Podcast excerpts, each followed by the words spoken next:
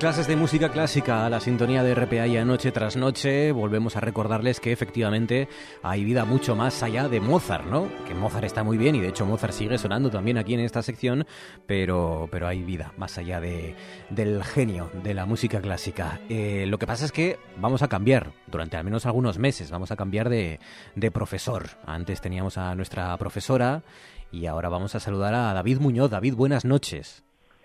Hola, muy buenas noches, Marcos. los eh, aficionados a la música y sobre todo los que pertenecen al Conservatorio de Música y Danza de Gijón, pues ya conocen de sobra a David Muñoz, pero bueno, eh, para todos aquellos de ustedes que, que no lo conozcan, es profesor de tuba en ese conservatorio desde el 2007, ¿no, David? Más o menos. Sí, exactamente, desde 2007. Y aparte de eso, pues un tipo que, que, que, le encanta, le apasiona, ahora lo comprobará en la enseñanza musical, a través de la tuba, el bombardino también, ¿no? Son tus especialidades. Exacto, sí. La tuba, es, el bombardino y la tuba son la misma especialidad, básicamente. Es, es, el hermano pequeño de la tuba, el bombardino. Y tocas y luego, pues, eh, de forma paralela desarrollas esta intensa labor pedagógica que digo y, y de difundir, ¿no? El, el, tu propio instrumento y la música clásica en general para demostrar que, que bueno, que hay mucho que sacarle, mucho, mucho jugo que sacarle a la propia tuba y al bombardino y a la música. Así que, así que vamos a disfrutar mucho contigo. Bienvenido, David, a mucho más que Mozart. Nada, muchísimas gracias, Marcos. Para mí es un auténtico placer eh, formar parte de este programa. Y bueno, durante estos meses, durante este tiempo, voy a intentar dar lo mejor de mí mismo para que este espacio dedicado a la música clásica pues sea de interés de toda la audiencia de noche tras noche y como no puede ser de otra forma, espero estar a la altura de Ana Laura Iglesias, que para mí ella es una gran divulgadora musical y bueno, pues voy a dar lo mejor de mí mismo. Qué, qué buena escuela, qué buena escuela tenemos en Asturias, ¿eh? Parece que no, sí, pero sí, muy buena, ¿eh? Sin duda. Sois, sois gente que, que aparte de, de, tocar como nadie vuestros propios instrumentos y aparte de integrar algunas de las mejores orquestas por ahí, por, por más allá de nuestras fronteras, también es lo que más nos gusta aquí, lo que más valoramos, sabéis explicarlo. Primer programa hoy de la temporada. ¿Qué nos tienes preparados para hoy, David? Bueno, pues en este primer programa en el que me estreno vamos a dedicarlo al que muchos consideran el instrumento rey, el piano. Y lo vamos a hacer a través de los grandes conciertos para piano. Exactamente, vamos a ver cinco conciertos que os voy a presentar de una forma cronológica para que así podamos ver la evolución en cuanto al uso del instrumento por parte de los compositores. Uh -huh. Y comenzamos con Mozart, que es el compositor que da nombre a este programa y con su concierto número 21. Y bueno, Mozart fue un compositor y pianista del clasicismo que vivió entre 1756 y 1791 sí. y bueno, todos lo sabemos ya, ¿no? Es considerado uno de los músicos más influyentes y destacados de la historia. Su obra abarca todos los géneros musicales de, de la época, ¿no? Incluyendo más de 600 creaciones, en su mayoría pues conocidas obras maestras de la música, conciertos para diversos instrumentos, sobre todo para el fortepiano, que es el antecesor del, del, del piano, sí. música de cámara, música de ópera, coral, bueno, muy, muy, muy popular y sobre todo muy conocida de forma internacional. Y Mozart compuso ni más ni menos que 27 conciertos para piano, muchos de ellos muy conocidos, como este andante que os vamos a presentar del concierto número 21.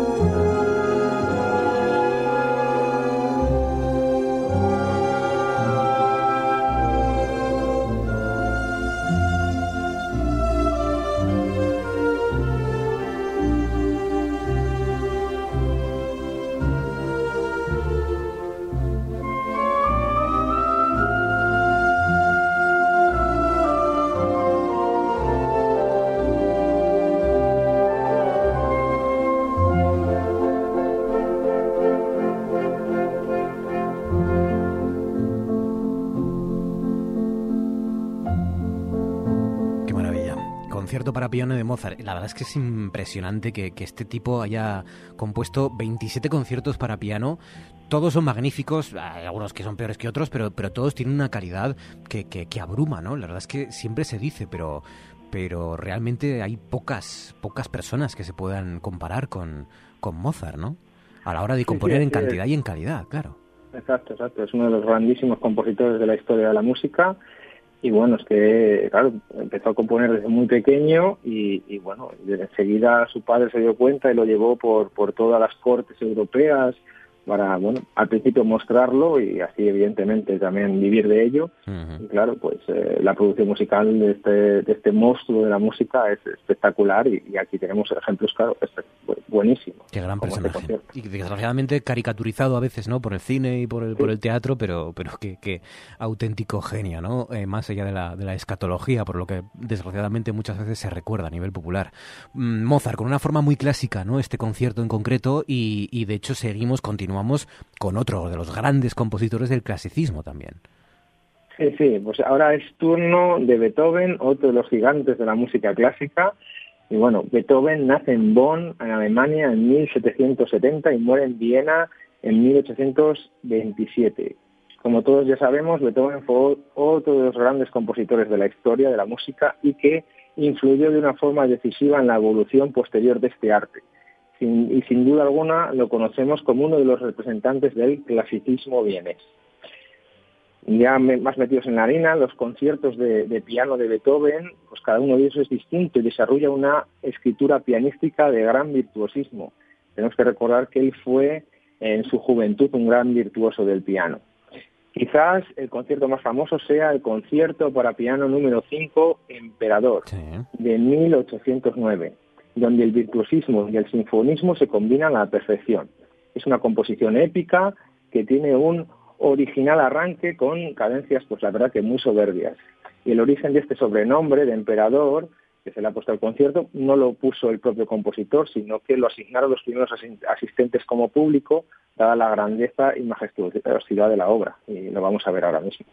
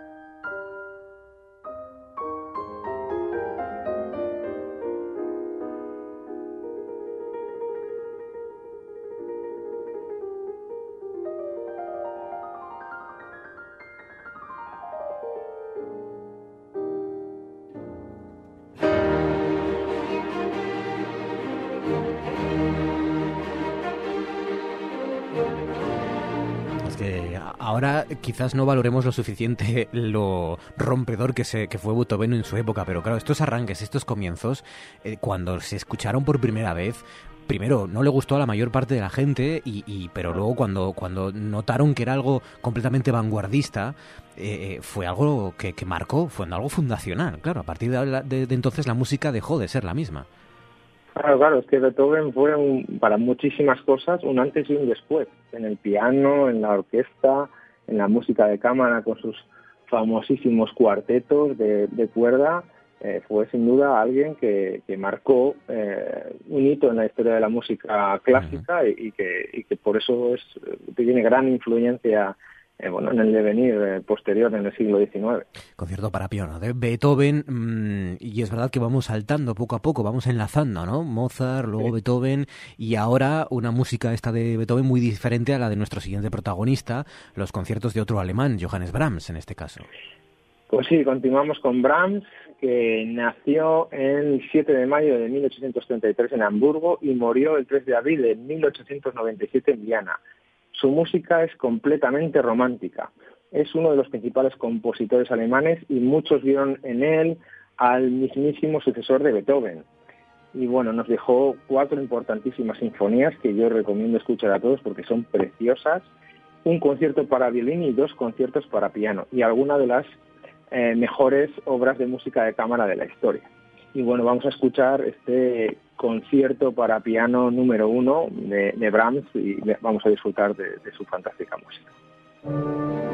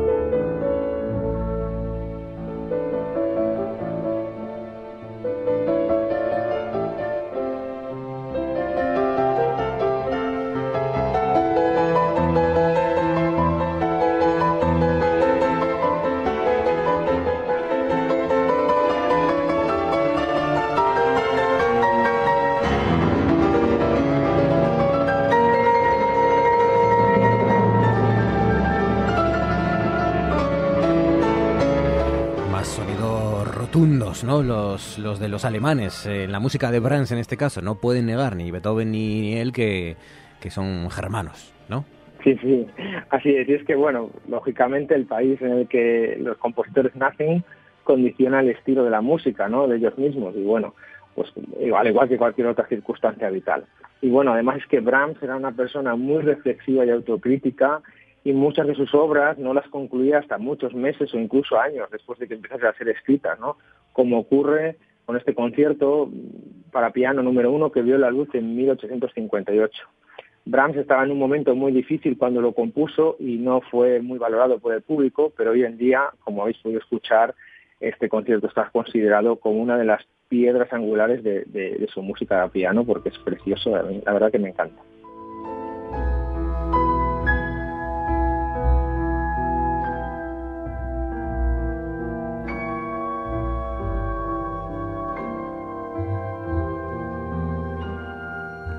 Eh, un austriaco y dos alemanes, Mozart, Beethoven y Brahms. ¿Cuál es nuestro siguiente protagonista? Ahora sí, damos un salto en el espacio, ¿no? Nos vamos hasta Rusia.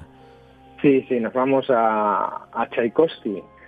No voy a decir el nombre completo porque a veces me confundo, yo creo que todos lo conocemos como Tchaikovsky, que nació el 7 de mayo de, 1840 eh, en los Urales rusos y murió el 6 de noviembre de 1893 en San Petersburgo. Su música es casi la definición de la música rusa por excelencia y fue el compositor ruso más importante de la historia que influyó de forma muy importante en todos los compositores rusos que vinieron detrás de él.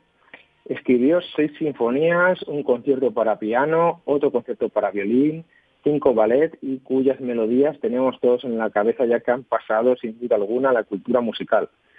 Ahora nos vamos a centrar en su único concierto para piano, que sin duda es uno de los más famosos de la música de este, este polivalente instrumento que estamos, estamos viendo hoy y que además este concierto es una preciosidad.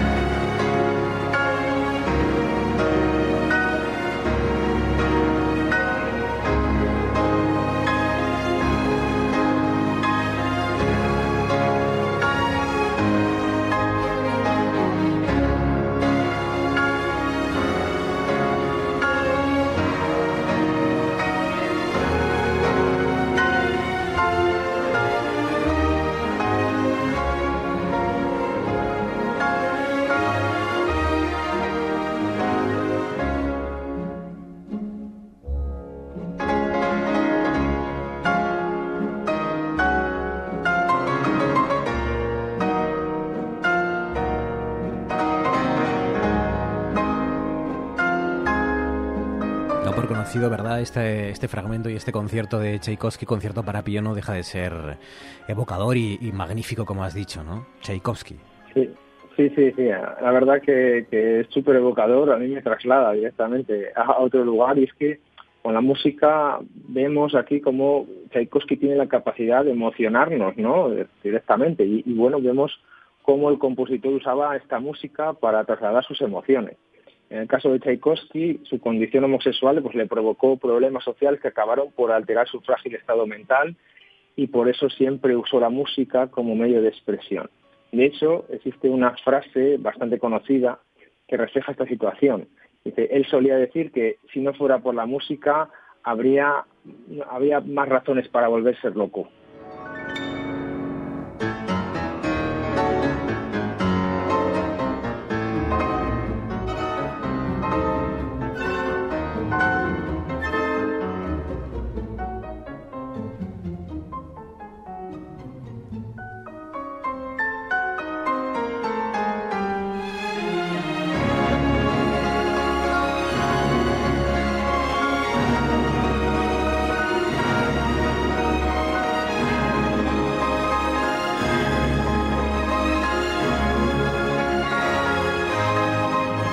Punto estuvo de volverse loco Tchaikovsky precisamente por toda esa presión y por la vida tan, tan terriblemente complicada que, que tuvo y que reflejó a través de sus, de sus composiciones como este concierto para piano de Tchaikovsky que, que, iba a decir cierra, no, todavía nos queda una pieza, no, no va a ser fácil escoger algo de la misma altura, de la misma calidad de lo que hemos escuchado hasta ahora, David. Sí, sí, la verdad que ha sido bastante difícil elegir el último concierto ya que hay muchísimos ejemplos, pero bueno, voy a decir ser sinceros que no he podido resistir a uno de mis conciertos favoritos y sí, los tubistas también nos gustan los conciertos para piano. Y se trata del concierto número dos de Rachmaninoff. Y bueno, Rachmaninoff fue un compositor, pianista y director de orquesta rusa, ruso, perdón, sin duda uno de los últimos grandes compositores románticos de la música clásica europea y considerado uno de los pianistas más influyentes del siglo XX. Nace en Rusia en 1873 y muere en Estados Unidos en 1943. Nacido en una familia musical, Rachmaninoff comenzó con el piano a la temprana edad de cuatro años. Se graduó en el Conservatorio de Moscú en 1892, ya habiendo compuesto pues, varias piezas para piano y también para orquesta. Y es en 1897, después de la reacción crítica y bastante negativa a su sinfonía número uno, cuando bueno, nos entra en una depresión de cuatro, años, de cuatro años y compuso bastante poco hasta que una exitosa terapia le permitió completar su concierto número 2 de piano, recibido con mucho entusiasmo en 1901, y este es el concierto que vamos a escuchar y que sin duda alguna es una obra preciosa que, bueno, de forma mágica llega a la parte más profunda del oyente y que yo es uno de mis preferidos sin duda alguna. Así que vamos allá.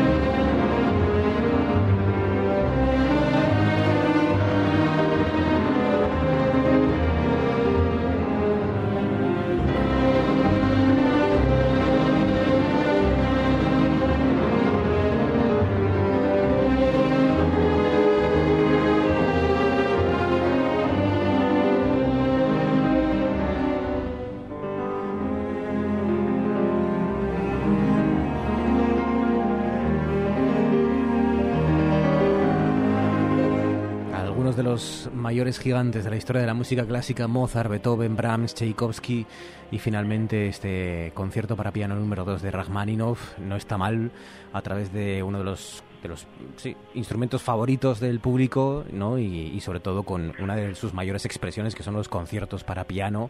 Oye mucho más que Mozart. Pues nada, el estreno, rutilante estreno de David Muñoz, que aparte de tuba, pues ya saben, conoce perfectamente y el bombardino también conoce el resto de la música clásica. No tiene secretos para él. David, bienvenido a Noche tras Noche y un placer. Gracias, amigo. Muchísimas gracias, me ha pasado genial, así que nos vemos en el siguiente. Hasta la semana que viene, un placer.